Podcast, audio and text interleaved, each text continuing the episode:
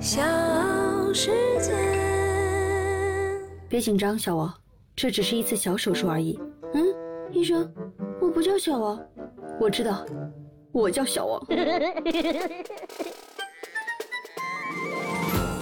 我是你的胖友翠霞儿，欢迎来到嘎嘣脆。最近你龙虾啤酒没少吃吧？去大排档吃龙虾，最重要的除了口味，可能就是新鲜了。根据江苏新闻的消息，又到了小龙虾最肥美的季节，有几条吃虾小贴士要提醒你哦。虾头除了有肝胰腺，也就是虾黄之外，还有胃、鳃，是最容易聚集重金属、病原菌和寄生虫的地方，所以建议你虾头可以吃，但是不能吃太多多哟。还有就是小龙虾死亡超过两个小时后食用，容易引起中毒。死亡时间超过两小时以上的小龙虾是不建议你去吃的。第三点就是在七十度以上的温度当中，小龙虾烹煮十分钟可以杀死寄生虫。所以不管是吃什么口味的小龙虾，一定要吃熟透了的才可以。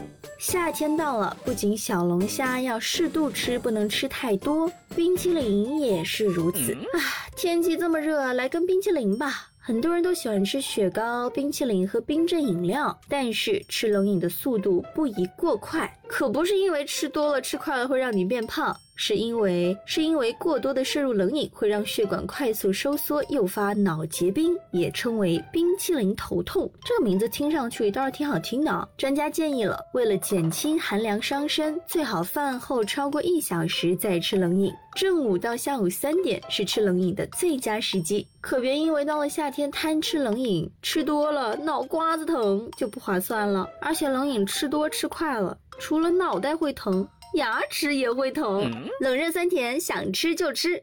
是不是以为我要给某个牙膏打广告啊？如果你有一口健康的牙齿，适当的吃冷饮或者酸的食物都不会牙疼。但是健康的牙齿不代表是好看的牙齿啊！牙齿整形变成了越来越多人会考虑的事情。每个人都希望自己的牙齿亮白、整齐又好看。在六月的时候，隐形牙套正气龙头时代天使登陆了港交所。不出意外，这个公司将成为隐形正气的第一股。二零一八年到二零。零二零年，这个公司的毛利率分别达到了百分之六十三点八、百分之六十四点六及百分之七十点四。隐形牙套的市场价在万元左右，以平均售价一万元计算，这意味着时代天使每卖出一套就能净赚七千块钱。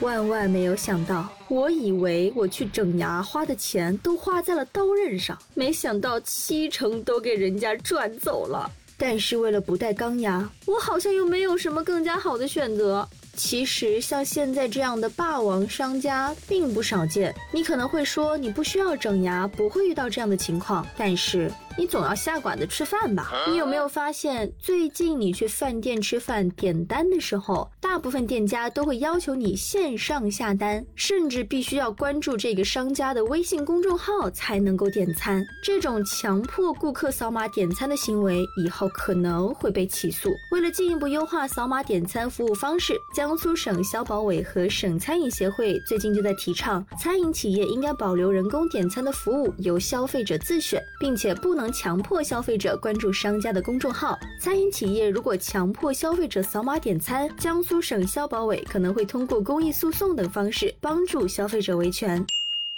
那接下来就要进入今天的冷知识环节了。在芬兰，超速罚款是根据肇事者的收入来计算的。比如，二零零二年的时候，诺基亚前董事因为骑摩托车以七十五公里的时速在限速五十公里的道路上超速行驶被抓，被处以十一点六万欧元的罚款，换成人民币四舍五入，差不多得有一百万了。这个问题我可能就不需要担心了，毕竟我出门都是骑共享单车的。Oh.